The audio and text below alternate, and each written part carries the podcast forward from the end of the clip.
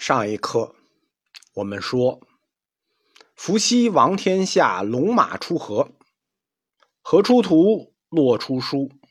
伏羲就根据这个图和书画了八卦。我们今天所看到的河图洛书，是由一系列的符号组成的一个数字方阵，但它原始的时候并不是这样子。我们看到的。是经过春秋战国秦汉几代儒生方式，呃加工改造出来的。所以河图洛书的原始面貌，我们是不知道的。我们只能根据现在的这个易经去推测它大概是什么样。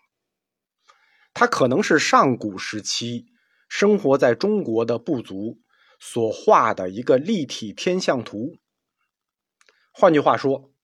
八卦、六十四卦，这些它的实际背景可能都是一幅画是一幅描述自然界样貌的画所谓卦象，可能就是当时自然界出现这样的图像的时候，出过什么事儿，会出什么事儿，以这种发生过的事情做例证，来推导未来可能发生的事情。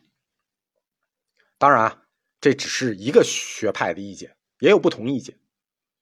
有学者认为，八卦呢是殷商时代占卜文化的产物，它不是自然天象图构成的，它是由龟甲上的裂纹发展形成的一套抽象符号系统。前面我讲，传说也不是纯扯淡，它总有些事实去做依据。河图洛书，它一定是有事实的，对吧？是不是龙出来，咱们不知道，但它在中华文明早期发展史上起过重要的启蒙作用。往大了说呢，以河图洛书为基础的河洛文化，是我们华夏文明的源泉。这两本书就是河洛文化最初的根基。河图洛书所建立起来的思维模式和辩证方法，以及出于这种思维模式对宇宙和自然的思考，他对整个中国后世的思想、哲学、文学，包括科学，都有极其重要的、深远的影响。《论语》中，孔子说：“凤鸟不至，何不出图？”勿以以夫，这句话什么意思呢？凤鸟不至，凤凰它不来，凤凰不来表示什么呢？就是凤凰预示天下太平。河不出图，就是黄河不出河图洛书。勿以以夫，我这辈子就完了啊！换句话说，没有河图洛书，就没有儒家文化，对吧？这话说的很清楚了。凤鸟不至，何不出图？勿以一夫，我就完蛋了。孔老夫子他都要失去生活的勇气了，那这还了得？这对我们后世影响太大了。没有儒家文化，中华文明还叫文明吗？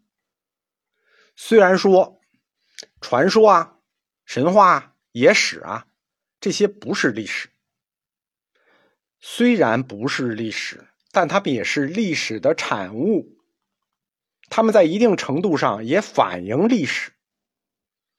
河图洛书的传说，至少说明了一件事儿：中国文明最早的发生地，就是在黄河洛水一带的中原地区，中国河南。前面我讲，河图洛书这两本书，是河洛文化最初的根基。这个话不是很严谨。为什么呢？因为《河图洛书》这两本书，它到底算不算书？这还不好说啊。嗯，不是说“图书”这个词儿就是从《河图洛书》里头各取一个字组成的，所以他们是书，不是。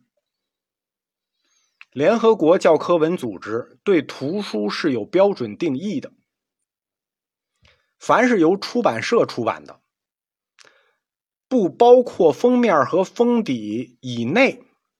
要四十九页以上的印刷品啊，不不是说几页就行就叫书啊，要四十九页以上的印刷品，具有特定的书名、著者、国际书号、定价，并取得版权保护的出版物，才称为图书。啊，这个很严谨啊，有法律性的。普遍认为，但我们不能用这么严谨的词来做文科啊，文科我们搞不了这么严谨。图书是以文字或图像的形式记录信息的载体。啊，记录信息的载体，以前我们这个也不会这么定义。图书这个词儿，它最早出现，出现在《史记》里，《史记》里《萧相国世家》一篇里，说刘邦攻入咸阳，先干什么？收秦丞相御史律令图书以藏之，就是打进咸阳。我先不抢钱，我先收以前他们丞相的御史的这些律令和图书，藏之，收过来。这句话里说的律令图书藏之的图书是什么呢？也不是我们现在的图书，以前图书不这么定义。他这个图书有解释，他在后面解释说，汉王所以据知天下恶塞，户口多少，强弱之处。民所疾苦者以何？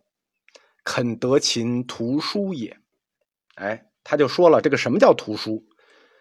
知天下恶塞，这是地理图；户口多少人口，这是书。所以最早的图书，汉王以藏之的这个词，指的是地图和文书档案。那这个图书概念最早的定义和我们今天所说的图书有点联系，但是也是有区别的。图书，图书，这是两个字啊，图和书。从“何出图，落出书”这个典故上看，它反映了图画和文字之间的联系，对吧？图书。说明文字来源于图画，也说明一本书它应该有图也有字儿。能记载文字的地方很多，它并不都是书，或者说传统意义上的书。比如古代的甲骨文，哎，刻在骨头上；金文刻在青铜器上；石鼓文刻在石碑上。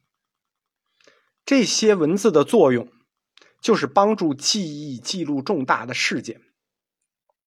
记这个重大的事件，是为了存世当档案使用。它的载体不同，但是文字的载体是个很重要的事情。它有一个基本方向，这个基本方向是要方便携带，方便查阅。整个图书都要往这个方向走，要方便携带，方便查阅。因为你到哪儿都背个石碑，这事儿不现实啊。我们今天的文字载体，其实也是沿着这个方向在发展的。那互联网嘛，更便携，你到哪儿都能查。而且还有新要求了，要更环保，对吧？所以有电子书嘛。文字载体，它发展到一定程度才能叫图书。我国古代图书概念的出发点，我们前面讲过，《说文解字》里说过：“盖一类象形谓之文，形声相异谓之字，著于竹帛谓之书。”就是写在竹帛之上的才能叫书。讲这些什么意思呢？讲这一些的意思是书。它是一个时代定义，是一个时代的产物。按照辩证唯物主义角度讲呢，其实什么事儿的定义，它都是一个时代的产物。